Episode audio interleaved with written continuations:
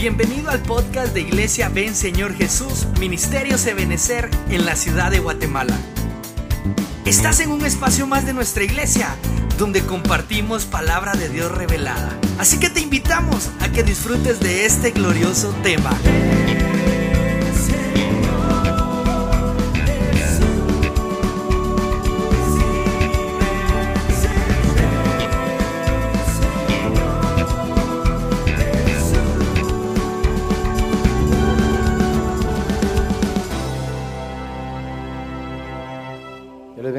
Hermanos amados. Buenas noches a todos. Qué bendición, pues, una vez más, acercarnos a la comunidad de sus hogares. Espero que ya después de, de 12 horas, 13 horas, ¿verdad? Que estuvimos en el primer, en la, en la primer programación del Consejo de Dios para tu vida a las 6 de la mañana.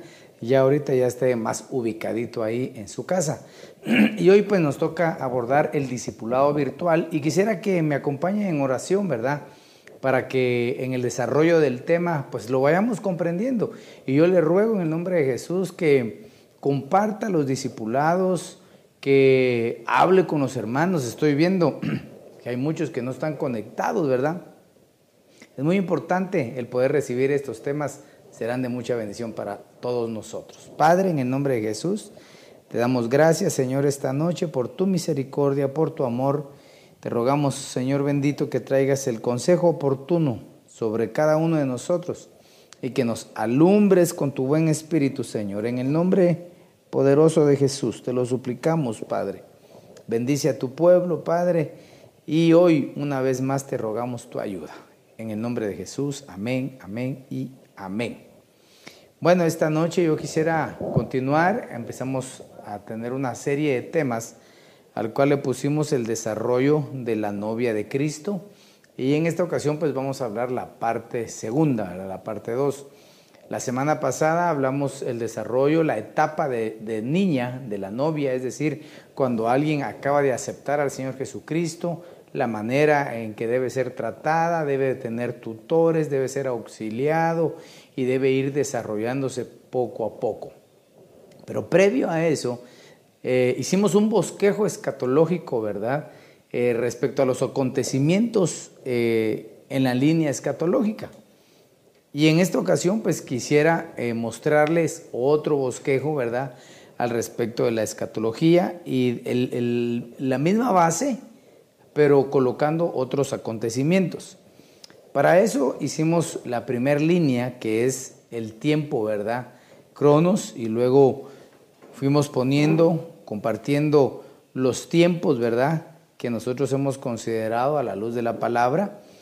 Eh, también recordamos que, por ejemplo, hay cuatro palabras importantes respecto a la venida del Señor. La primera es el fanero, la segunda es el apocalipsis, fanero, según 1 Timoteo 3:16, que nos habla del misterio de la piedad, cuando Dios se hizo carne y se manifestó a los hombres. Esa palabra manifestar es fanero.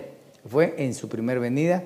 Apocalipsis, eh, según 1 Pedro 1.13, Parucía, según 1 Tesalonicenses 3.13 y Epifanía, según Apocalipsis capítulo 1 y verso 7. En el fanero fue cuando salió la señal de la, de la estrella del nacimiento en la tierra, ¿verdad? De alguien especial cuyo nombre es el Señor Jesucristo. A partir de ahí nosotros podríamos contar el año cero, ¿verdad? Aunque entendemos que hay cuatro años perdidos en, el calendario gregoriano, pero, pero particularmente ese es el año cero. Él estuvo en su ministerio terrenal aproximadamente durante 33 años y medio, hasta que llegó a la cruz del Calvario, entregó su vida, bajó a las profundidades de la tierra y ascendió a los cielos. A partir de eso se abre un paréntesis donde entra el Apocalipsis, que arranca desde el Pentecostés hasta la parucía del Señor Jesucristo. Esa palabra Apocalipsis es revelaciones, revelaciones que fueron llegando y siguen llegando particularmente por la venida del Espíritu Santo según Hechos capítulo 1 verso 8. Pero vamos a añadir otra fuente de revelación siempre que está siendo guiada por el Espíritu Santo. Acuérdense que el Espíritu Santo es Dios y es el brote de ministros y de revelaciones que Dios ha traído a los humanos. Según 1 Corintios capítulo 2, 9, que dice que va a venir, llegó el momento, ¿verdad? Donde lo que ojo no vio, oído no oyó y cosa que no ha subido a corazón de hombre, estas cosas serán dadas a aquellos que aman al Señor. Pero estábamos hablando del, desde tiempos antiguos. Esto fue, estas revelaciones fueron entregadas a sus siervos, particularmente aquellos que participaron en el canon bíblico, ¿verdad? Los apóstoles, ¿verdad? Podemos, podemos ver, digamos, los evangelios, ¿verdad? Mateo, Marcos, Lucas, Juan, eh, el apóstol Pablo que escribió 14 epístolas, ¿verdad? Y las otras epístolas universales, que sería epístola del apóstol Juan, epístola del apóstol Pedro, epístola del apóstol Santiago, epístola del apóstol Judas, ¿verdad? Ellos son los que formaron el canon bíblico, dando así los 66 libros en la Biblia. También están lo que son ahora los ministros Doma, que están siendo llenados de la revelación de parte del Espíritu Santo. Eh, entendemos que en la parucía viene el arrebatamiento, ¿verdad? Luego, en ese arrebatamiento es el águila levantada, ¿sí? Luego aperturamos los 150 días de, de mm, pretribulación, que está aquí. Aquí ya casi no voy a hacer los tres años porque ya lo vimos. Luego los tres años y medio de la tribulación, los tres años y medio de la gran tribulación. En estos, en estos siete años se manifiesta la coalición del falso profeta y el anticristo, ¿verdad? En todo su esplendor. Es decir, ahí están figuradas las bestias que se narra en el libro de Daniel, ¿verdad? El león con águilas, el oso con las costillas, ¿verdad? En su hocico, el leopardo con águilas, la bestia, la estatua de Nabucodonosor que la hemos estudiado cuando hablamos de la ventana de Overton, ¿verdad? Y cómo Dios, perdón, cómo la humanidad quiere meter sus reglas de cualquier forma. Luego viene la segunda venida del Señor Jesucristo, que es la Epifanía, y luego viene el milenio, y ahí viene el reino eterno. Pero queremos abordar particularmente este tiempo. En la parte de abajo dice tiempos peligrosos, que son los tiempos que estamos viviendo actualmente. Estos tiempos peligrosos siguen sustentados por la estatua de Nabucodonosor a través de los cinco eh, imperios, ¿verdad? Particularmente cuatro y el quinto, que es el que se está formando, obviamente. Hemos estudiado, ¿verdad?, cómo el enemigo mantiene hasta el día de hoy la administración a través de, la, de esos imperios. Y también en este tiempo, ¿verdad? Estamos viviendo eh, la manifestación más poderosa. Una de las últimas batallas de la iglesia que es el ecumenismo, ¿verdad? Entonces, tiempos peligrosos. Es el tiempo que nosotros estamos viviendo allá en la parte de arriba, en el lado derecho, quiere decir que el apocalipsis que estamos viviendo es revelar, oiga, revelar muchos secretos que permanecen ocultos para la mayoría. Pero claro, yo creo que entendamos que estos secretos que están ocultos actualmente para la mayoría no solamente son los secretos bíblicos. Hay muchas cosas secretas que se manejan a nivel de gobiernos, a nivel de entidades.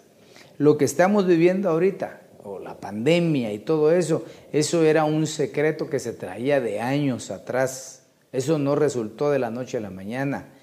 Eh, lo que está saliendo ahorita, por ejemplo, yo estaba, estaba examinando cómo los grupos élites, ¿verdad?, han fraguado todas las cosas desde hace tiempo. Y por eso les coloqué, por ejemplo, esta, esta diapositiva la semana pasada, les dije que iba a hablar un poco de ellas y es la revista El Economista, ¿verdad? O la revista Time. El Economista, pues es, es una carátula que sacó hace ahorita mediados de año, pero si usted observa la carátula de la revista que sacaron a principio del año 2020, también trae su mensaje. Igual la revista Time con el Gran Reset, había bajado un video porque se lo quería enseñar, pero no sé qué pasó, no, al final no lo logré obtener adecuadamente, pero le prometo que se lo voy a pasar la próxima semana. Porque los que tienen computadora o tienen un teclado que tiene esa, esa palabra que dice reset o delete, ¿verdad? Cuando uno presiona eso se resetea todo. Entonces, se puede imaginar usted que al mundo, la gente que manipula todas las cosas, apache un botón y resetee todo. Detrás de todo esto está eh, uno de los accionistas mayoritistas de la revista Time, ¿verdad? Que son masones, uno lo sabe, ¿verdad? Y también otro de los que está ahí y que fue el que provocó y el que incitó al nuevo reset, pues es el, el príncipe Carlos, ¿verdad? De España. Pero vea, vea lo, que, lo que puse abajo, ¿verdad? Eso lo copié literalmente de, las investigaciones de ellos. Dice, eh, el economista es un semanario que se distribuye desde el Reino Unido hacia el resto del mundo. Y esto fue lo que me llamó mucho la atención. Y es ahí donde nosotros como creyentes debemos estar apercibidos y no caer en fábulas. La revista no predice el futuro. Y esa es una gran verdad. La revista no predice el futuro ni podemos nosotros estar agarrando revistas o cosas diciendo para ver qué, qué, qué va a pasar en el futuro, ¿verdad? Ni viendo los Simpson, ¿verdad? Que tanta fama que le hacen, ¿verdad? La revista no predice el futuro, sino que revela la agenda de los principales actores mundiales. Todas las cosas están planificadas. Yo lo invito a que vea, a que busque ahí en Google las carátulas de la revista del economista y la que salió en, el, en enero del 2020. Y ahí habla precisamente, hay letras que están ahí encriptadas. ¿Y cómo está encriptado ahí, por ejemplo, el cambio de gobierno de los Estados Unidos? Y ahí dice quién va a quedar. Ahí dice cómo va a estar, cómo está en este momento, ¿verdad? Y otras palabras que hasta el día de hoy se han cumplido. Pero no es una predicción, no es que ellos estén eh, sabiendo qué viene en el futuro. Todas las cosas que se manejan a nivel mundial terrenales son manipuladas por los titiriteros. Ahora, tú y yo tenemos a un Dios grande que nos gobierna y que nos auxilia. Por eso es importante que en este periodo del Apocalipsis, que es la revelación, nosotros como iglesia estemos recibiendo la revelación. Ya tenemos el canon bíblico, ahora pidamos la revelación del Espíritu Santo. En virtud de todo esto que hemos hablado, la semana pasada hablamos de que la iglesia como niña necesitaba tutores. Pero hoy quiero hablar de, la iglesia que va obteniendo sus primeros pasos como novia de Cristo. Ya no es una niña, ya no es, ya es, una, ya no es una bebé, una baby, sino ya es alguien diferente. Cantar de los Cantares, capítulo 1, verso 4, dice, llévame en pos de ti y corramos juntos el rey me ha conducido a sus cámaras. Bueno, lo que yo quiero extraer de este versículo es, llévame en pos de ti y corramos juntos. Cuando uno viene al Evangelio y está pasando la etapa de niño, ¿verdad? Espiritual, y necesita sus tutores, necesita quien le aconseje, necesita cambiar cosas del pasado, luego se va a entrar a, una, a un nuevo ciclo donde tiene que empezar a tener comunión con la gente creyente. Y, cuando uno tiene comunión con gente creyente, tiene que aprender a tener comunión con, las, con los creyentes. Por ejemplo, el vestido determina a qué lugar nosotros vamos a, a, ir. Si digamos a nosotros nos invitan a un partido de fútbol, uno no va a llegar en tacucha, no va a jugar en tacuchado uno, no, ahí se llega de, de una vestimenta deportiva. Pero cuando uno, por ejemplo, va a la iglesia y va a tener una comunión ya con creyentes y va a empezar a, meterse en ese fluir, tiene que cambiar su manera de pensar, su manera de comportarse. Cuando uno no era cristiano, usualmente nos pasa a los hombres. Somos como muy golpeantes, muy abusivos, eh, a veces con palabras soeces, se burlaban entre los mismos amigos, bromas pesadas, pero ya en el Evangelio no debería de ser así. Ya en el cristianismo uno tiene que aprender a convivir con las personas. Usted sabe que uno de los grandes retos cuando alguien llega a la iglesia cristiana, al Evangelio, es aprender a convivir entre los hermanos, Hay quienes no pueden convivir, no logran tener relaciones, no logran tener unas relaciones eh, armoniosas, amistades. Hay jóvenes, por ejemplo, que como nunca tuvieron una buena relación con el sexo opuesto en cuanto a poder convivir con alguien sin necesidad de estarle piropeando o, haciendo sentir mal al, otro, al otro género sexual, cuando vienen a la iglesia no pueden ver que una muchachita le sonríe o un muchachito sonríe porque ella dice, miren, le gusto, miren, quiere ser mi novia o quiere ser mi novio. No, uno tiene que aprender a sociabilizar en la iglesia. Claro, nuestra visión principal no es llegar a la iglesia a ser amigos. Nosotros vamos a la iglesia a adorar al Señor y a bendecir su santo nombre. Pero luego que termina el culto tenemos que aprender a tener amistad, pero una buena amistad. Entonces vamos a ver cuatro o cinco puntos nada más en este discipulado, donde ¿qué necesita la iglesia de Cristo cambiar para aprender a tener una buena comunión? Veamos entonces qué se necesita para que la novia de Cristo empiece a tener buena comunión. Entremos al primero. Efesios capítulo 4, verso 29 dice la Biblia, ninguna palabra corrompida salga de vuestra boca, sino la que sea buena para la necesaria edificación a fin de dar gracia a los oyentes. Esto es determinante, determinante.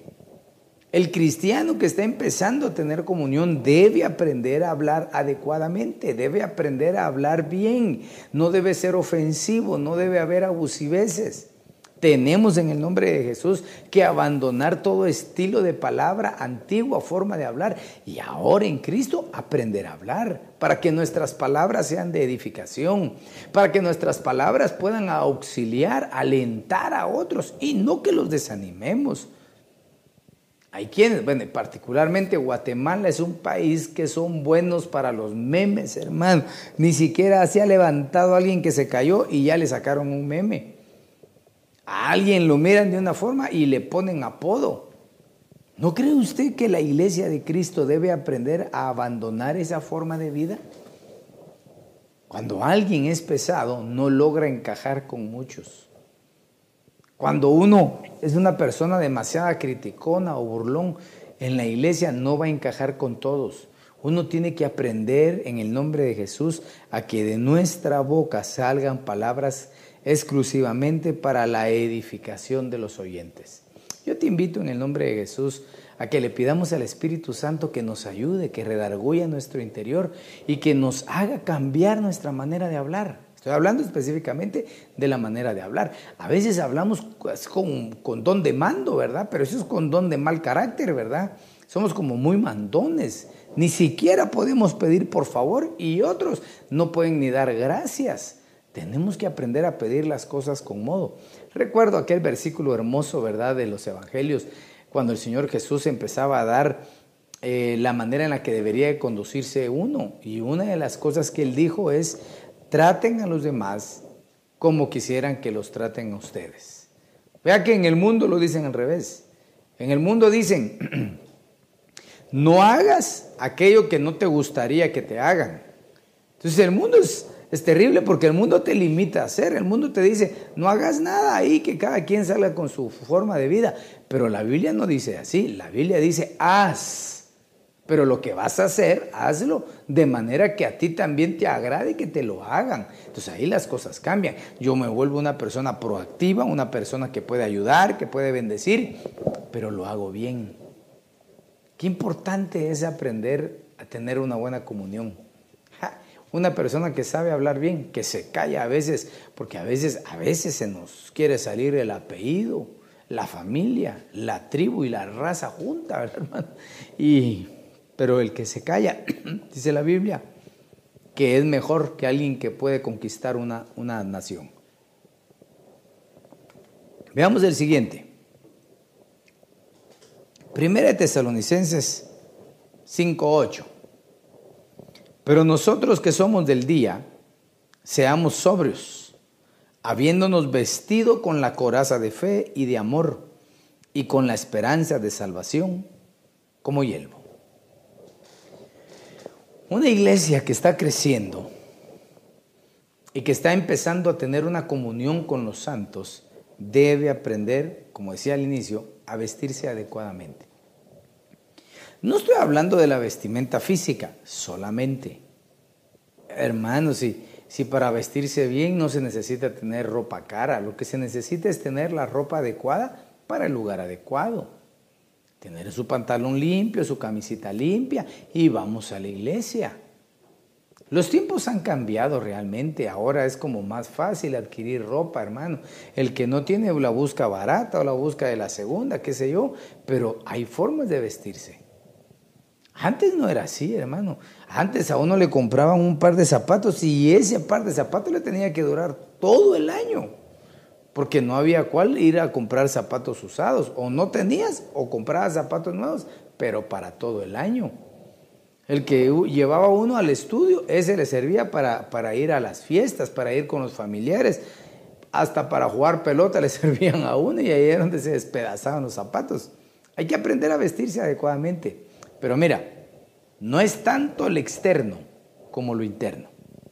Porque aquí dice, habiéndonos vestido con la coraza de la fe y de amor. O sea, no nos está hablando de lo externo aunque aplica obviamente que cuando vayamos a la casa del Señor, pues vayamos lo mejor posible en nuestras posibilidades. Pero hablemos del vestido interno. Un creyente que está avanzando, que empieza a tener comunión con la iglesia, debe tener la coraza de fe, el escudo de fe, que haya amor. Tiene que crecer en el amor y tiene que crecer en la fe. Todo inicio cuesta, hermano, todo inicio cuesta. Bueno, todas las posiciones cuestan, ¿verdad? Pero el inicio cuesta porque uno todavía viene como con cosas del pasado, demasiado marcadas y demasiado cerca, las tiene todavía y necesita fe en el nombre de Jesús para creer que Dios puede hacer la obra. Quiero preguntarle, por ejemplo, si cuando usted empezó en el Evangelio, cada cuánto tenía sus resbalones, cada cuánto pecaba, cada cuánto caía, digamos, pongamos esa palabra que es la que utilizamos nosotros, ¿verdad? El hermano cayó, la hermana cayó, ¿y por qué cayó? Ah, porque dijo malas palabras, ah, porque maltrató o muy severamente al vecino o a la familia, o lo que sería peor, el hombre cayó en adulterio, era infiel, eh, se puso a ver cosas que no debía, habló cosas inmorales, se fue a tomar con los amigos del pasado. ¿Cuántas veces la gente fue cayendo en sus inicios. ¿Por qué? Porque estaba muy cerca, todavía habían derechos que estaban muy marcados en él. Pero para que nosotros podamos tener esa comunión con los santos, debemos tener fe, debemos avanzar, debemos creer a la palabra del Señor que dice que de manera que el que está en Cristo es nueva criatura, nueva criatura. Las cosas viejas quedaron en el pasado. Ponte la coraza de la fe y cree que tú eres un hijo, que tú eres una hija de Dios y que puedes empezar a tener comunión en la manera en la que te pongas esa vestimenta espiritual. Hay que ponerse también en la coraza del amor, ese escudo de amor que nos sirve para poder llevarnos entre nosotros. Cuando, cuando uno llega a la iglesia cristiana, ¿verdad? Y ya empieza, ya pasó la etapa de niño y ya empieza a tener un poquito más de comunión, también como que los ojos se le empiezan a abrir más a uno, ¿verdad? Empieza a ver cosas que antes no miraba al principio, pero para eso es necesario el amor. ¿Por qué el amor? Porque el amor cubre multitud de faltas. Mire, hermano amado, la verdad es de que es triste decirle, pero aún en las iglesias cristianas se cometen errores terribles mismos creyentes, cristianos, servidores, pastores, cometen errores que lastiman a las ovejas y que lastiman a los recién convertidos. Qué triste es cuando alguien que acaba de llegar a la iglesia eh, ve algo que no le gustó y que de repente dice, no, yo me voy mejor de esta iglesia porque no me gustó la forma de actuar del hermano. Y eso que el hermano es servidor, dice que el hermano es el pastor de la iglesia. Realmente es triste cuando se cometen faltas, pero es más triste todavía que el que es creyente no se haya puesto la coraza de la fe, la coraza del amor. Quiero decirte que errores humanos siempre van a haber. Hombres, siervos, ministros que fallen, siempre van a haber. El único que no falla es Jesucristo. Él se mantiene fiel, Él se mantiene firme, pero se mantiene firme por amor tuyo, por amor mío Nosotros debemos enamorarnos del Señor Jesús y cuando estamos enamorados del Señor, hermanos, no hay cosa que nos detenga. Caminamos, aunque lloramos y nos sentimos mal, pues va, está bien, pues, pero no debemos separarnos del Señor. Empezar a tener comunión es tener ese vestido espiritual. No es solo un vestido físico, que, ahora ya usa corbata, ya usa saco, ahora ya me miro puro creyente evangélico. Está bueno, pero ¿y lo de adentro? Ya me, ya me llamaron a servidores. Está bueno, pero ¿y el vestido de adentro? Es importante tener este vestido y tener ese yelmo de salvación en nuestra cabeza como una esperanza que limpia nuestros pensamientos. Y vaya, si no necesita el creyente que está creciendo cambiar sus pensamientos, renovar sus pensamientos. Veamos el siguiente. Ya vamos avanzando. Génesis 39, 22. El jefe de la cárcel confió en mano de José a todos los presos que estaban en la cárcel y de todo lo que allí se hacía, él era responsable. Ah.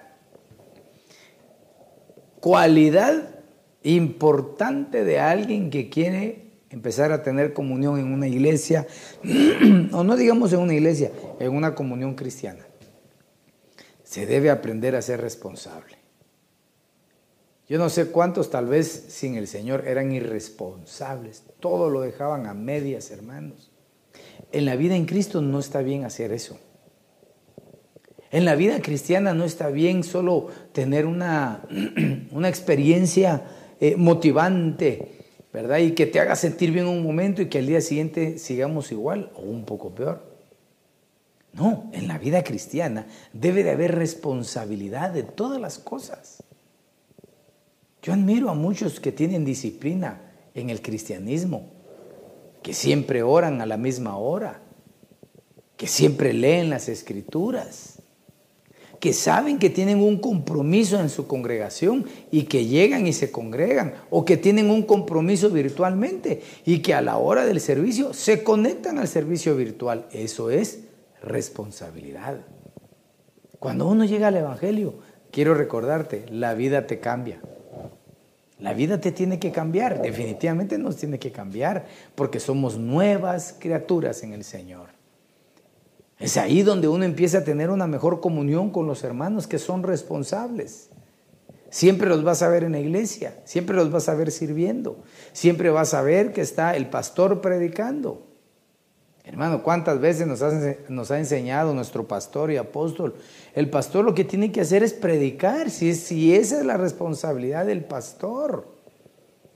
Hay un dicho así, ¿verdad? En el mundo que dice que el que tiene tienda, que la tienda. No puede ser que esté el pastor, hermano, y que el pastor descanse un mes, dos meses de no predicar aduciendo que quiere que haya crecimiento en los demás hermanos. Por supuesto que anhelamos crecer, pero la función de un pastor es predicar la palabra del Señor. Hay que ser responsables. Yo tengo que ser responsable en mi privilegio, pero soy responsable ahora porque en los inicios se empezó siendo responsable. Un cristiano empieza siendo responsable de pequeño. Por eso yo he procurado, he procurado tener mucho cuidado con aquellas personas que se les da privilegio, con aquellas personas que son nuevas en la congregación. Yo no estoy de acuerdo con que llegue una persona a la iglesia nueva o recién convertida o, ya avanzada en el Evangelio y que ya los dos o tres meses esté de privilegio. Yo pienso que para que una persona pueda fluir en el privilegio, en cualquier congregación, primero tiene que amar al Señor y segundo generar un vínculo en su congregación. Amar a la congregación, sentirse parte de los congregantes, porque se imagina usted un servidor que no está no ama a la iglesia, no va a tratar bien a los hermanos, no va a hacer bien su privilegio.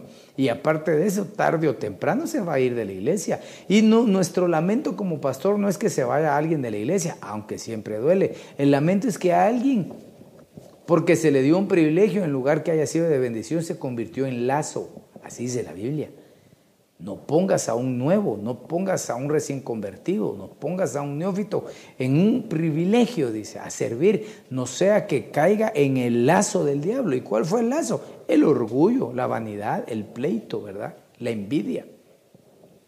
Entonces hay que aprender a ser responsables. Si Dios te dio un privilegio, sé responsable en tu privilegio. No te aísles, no te sientas apartado. Pastor, pero ahora ya no, ya no la iglesia ya no es como antes. Sí, pero Dios sigue siendo el mismo. El llamamiento que Dios te dio en cualquier área es la misma. Dios te lo dio, Dios te lo dio. Tú tienes que estar habilitado con esa bendición sobre tu cabeza y tienes que ser responsable. Digamos, el grupo de intercesión, hermano, el grupo de intercesión realmente eh, su función es interceder, no necesita verse el grupo, porque sabemos que ellos están haciendo su función de intercesores en sus casas durante todo el día. Amén. Y así cada, cada grupo va siendo responsable, pero tiene que llegar el momento en que todos tengamos la responsabilidad de volver a la casa de Dios, que fue de ahí donde Dios sacó la bendición que ahora tenemos. Tenemos que ser responsables como creyentes en la comunión en saber respetar a nuestras autoridades, saber respetar quién es quién en la congregación. Yo creo que una de las etapas más difíciles, como este es un discipulado, ¿verdad? Es algo diferente. Una de las etapas más complicadas en, una, en un creyente es cuando resulta que su cobertura inmediata o su cobertura superior o el pastor, digamos, o el anciano, son amigos de antaño. Conoció los inicios de esa persona y ahora se topa que va a ser su cobertura. Muchas veces no se respeta a esa persona.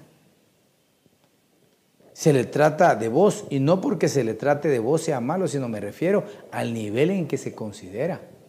Yo he visto algo en esta vida cristiana, hermanos, cuando, cuando Dios le pone el ojo a una persona, es porque esa persona se ha humillado, es porque esa persona ha servido y Dios a esa persona le empieza a levantar, fíjese. A esa persona Dios la empieza a bendecir. Entonces yo te aconsejo, humillémonos bajo la poderosa mano de Dios, sirvamos de todo corazón y Dios te va a empezar a levantar. Y entonces a lo mejor alguien que te dejó de ver por un año, dos o cinco o diez años, ahora te encuentra, pero ahora no eres el mismo. Podrías, puedes tener el mismo carácter y ser amable y todo, pero has subido de autoridad. La autoridad que ahora tienes del Espíritu es diferente. ¿Por qué? Porque en tus inicios fuiste responsable. ¿Quieres ser bendecido por Dios? En esta etapa aprende a ser responsable con tus cosas. Y si esto lo trasladamos a la casa, lo trasladamos al hogar, en todo lugar tiene que existir responsabilidad. Dios cuando llama a alguien no llama a los desocupados, Dios llama a la gente más ocupada para que sean responsables de lo que Dios les ha dado. Veamos otra etapa. Salmo 53, 2 dice, Dios desde los cielos miró sobre los hijos de los hombres para ver si había algún entendido que buscara a Dios. Impresionante. Dios anda buscando si hay gente que lo busca, hermano, para ver si hay gente que ha aprendido conocimiento para que tengamos una buena comunión en, esa, en ese segundo paso de la etapa del crecimiento de la novia de Cristo, uno debe, hermano, aprender, aprender, aprender a buscar a Dios, a crecer en conocimiento, a ser una persona entendida. Hermano, trabajar, servir, acompañarse uno de personas entendidas es tan hermoso, hermano. La pregunta hoy es, ¿Tú eres una persona entendida o eres una persona difícil de tratar? Que todo lo cuestionas, que todo dices pero, que todo dices eh, no sé si puedo hacerlo o todo lo criticas. Te digo, habría que evolucionar espiritualmente para que entonces podamos tener una buena comunión en cualquier etapa de la vida cristiana. Hay que aprender a buscar a Dios. Y se busca porque uno es entendido. Hermano, ¿cuántos mensajes hemos oído respecto al respeto, respecto a las cosas que a Dios no le agradan y de repente resbalamos en eso, hermano, como que no fuéramos entendidos? Dios dice en la Biblia, no hagas esto y lo hacemos, nos va a ir mal, entonces dejamos de ser entendidos. Y qué, qué, triste es tener que dar un consejo, por ejemplo, y decirle a un padre de familia o una madre, ¿sabe qué? Deje a sus hijos que se vayan a somatar. Porque si no entiende hablado, pues va a entender con el chicote del sufrimiento y del pellejo allá en la calle. Qué triste es sufrir, qué triste es aprender de esa manera. ¿Te gustaría a ti aprender a golpes? ¿Te gustaría aprender con sufrimiento? A mí no, a mí no. Aunque muchas cosas de las que he aprendido las he, las he aprendido con los golpes del pellejo. Pero procuro en el nombre de Jesús ser una persona más entendida. Cuando, por ejemplo, mi pastor, el apóstol Sergio, ¿verdad? Da una directriz, yo tengo que ser entendido en seguir esa directriz, no cuestionarla. Decir, va por ahí, bueno, me voy por ahí. Si es el siervo que me cubre, seguramente el Señor le habló. Yo no tengo por qué venir y dejar de ser una persona entendida. Obviamente, obviamente, si hay algo que está fuera del canon bíblico, definitivamente no lo voy a hacer. Pero te quiero recordar algo, estamos bajo una buena cobertura. Entonces uno tiene que saber también quién lo cubre. Si yo sé que el que me cubre es una buena cobertura, ¿por qué voy a cuestionar algo que realmente lo único que necesito es ser una persona entendida? Para tener una buena comunión hay que aprender a hacer eso. Busca a Dios, pero con entendimiento. Y vas a ver, vas a ver, yo sé lo que te digo, la manera en la que Dios te va a bendecir. ¿Y quién quita? ¿Quién quita? Bueno, yo creo que el Señor viene pronto, pero si Él decide tardarse, ¿verdad? ¿Quién quita que de repente Dios te levante como un obrero, como un ministro, como un pastor en alguna congregación? Quiero recordarte este principio, que todo lo que uno siembra, eso cosecha. Y entonces, si uno como oveja no fue una oveja que tuvo comunión, que tuvo entendimiento con sus autoridades, ay Dios mío, seguramente tus ovejitas van a ser de esa manera. Que el Señor nos ayude, mis amados hermanos. Que el Señor te ayude y te bendiga y nos dé entendimiento y nos dé la capacidad, ¿verdad?, el aprendizaje para buscar al Dios de los cielos. Qué tan bueno que es Dios.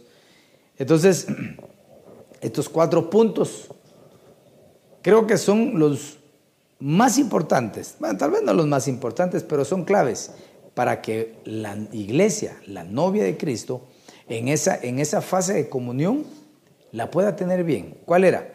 Debe aprender a hablar bien, que no salgan palabras corrompidas y que hablemos específicamente para la edificación de otros. Debemos aprender a vestirnos adecuadamente, particularmente con la coraza de justicia, con la coraza de la fe, del amor, con el yermo de la esperanza y de la salvación. Acabamos de ver, debemos aprender a ser responsables. Siempre en todas las cosas debemos aprender a ser responsables. Y por último, lo que acabamos de leer en el Salmo 53, debemos aprender a buscar a Dios, pero con entendimiento. Tú eres parte de la iglesia de Cristo. Y la iglesia de Cristo, de ahí va a salir o está saliendo la novia de Cristo. Pero no solamente se va a quedar en novia, sino que es la futura esposa del Cordero de Dios, de aquel, personaje extraordinario que habla la Biblia en muchas figuras antiguo testamentarias que ocupó un lugar preferencial en el palacio. Tú tienes la oportunidad de tener un lugar preferencial en el palacio de Dios. Ese lugar maravilloso donde va a estar el Señor Jesucristo y su esposa. Anhela esa posición. No anheles ser los gobernantes, sino el gobernante quien es la novia de Cristo. No anheles pasar solo la tribulación y no irte a la gran tribulación. Anhelemos irnos en el arrebatamiento, en la parucía de Cristo. Ese es el lugar que debemos anhelar. Y cuando lleguemos ahí, vamos a decir, seguramente, bueno, yo así lo pienso, vamos a decir, ¿cómo no me esforcé más? ¿Cómo no me tuve más comunión con mi Señor? cómo no aguanté un poco más. Porque lo que a ti te espera, lo que a mí me espera, es glorioso. Como parte de la novia de Cristo que eres tú, déjate adornar, déjate preparar, ¿Quién prepara la novia? Los ministros Doma. Esa es nuestra tarea. Mi tarea pastoral es prepararte, es instruirte, es equiparte, es edificar tu vida. La parte que me corresponde la estoy haciendo con amor y con dedicación para ti.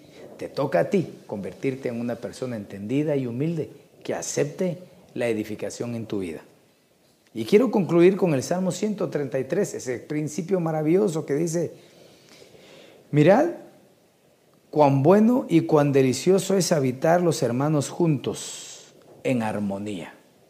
Entonces el principio de la comunión es bíblico. Y la comunión no es solamente para vernos y para sonreírnos, sino que es algo bueno y algo importante.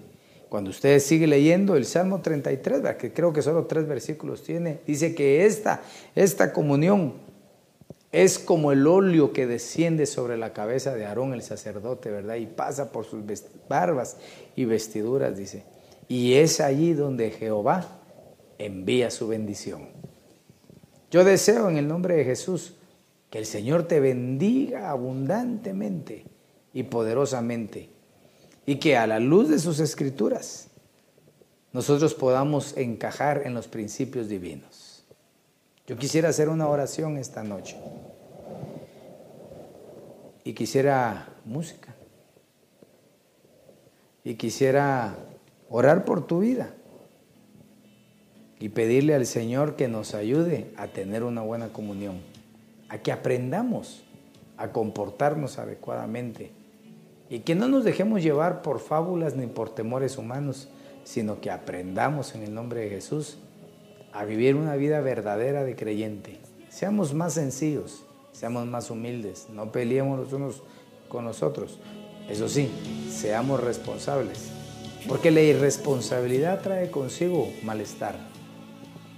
Ayudemos a ser edificados unos con otros y seguramente el Dios de los cielos te va a bendecir. Padre, en el nombre de Jesús, yo te pido esta noche, Señor, que bendigas la vida de tus hijos, la vida de tu pueblo, y que envíes, Señor, sobre nosotros tu buen espíritu, para que tengamos comunión unos con otros, pero una comunión, Padre, edificante, una comunión restauradora, una comunión de bien entre cada uno de nosotros, Padre, y que aquellas cosas que no hemos podido abandonar del pasado hoy, Señor, no mañana, sino hoy, las podamos abandonar en el nombre poderoso de Jesús. Bendice a tus hijos, Señor, dales un sueño reparador, una bendición en sus casas y permítenos el día de mañana congregarnos para alabar y bendecir tu santo nombre. En el nombre poderoso de Jesús. Amén, amén y amén. Esperamos que este tema haya sido de bendición para tu vida. No olvides seguirnos en nuestras redes sociales como Iglesia de Cristo, Ven Señor Jesús, Ministerios Ebenecer. Recuerda, todo tiene solución. Hasta la próxima. Bendiciones.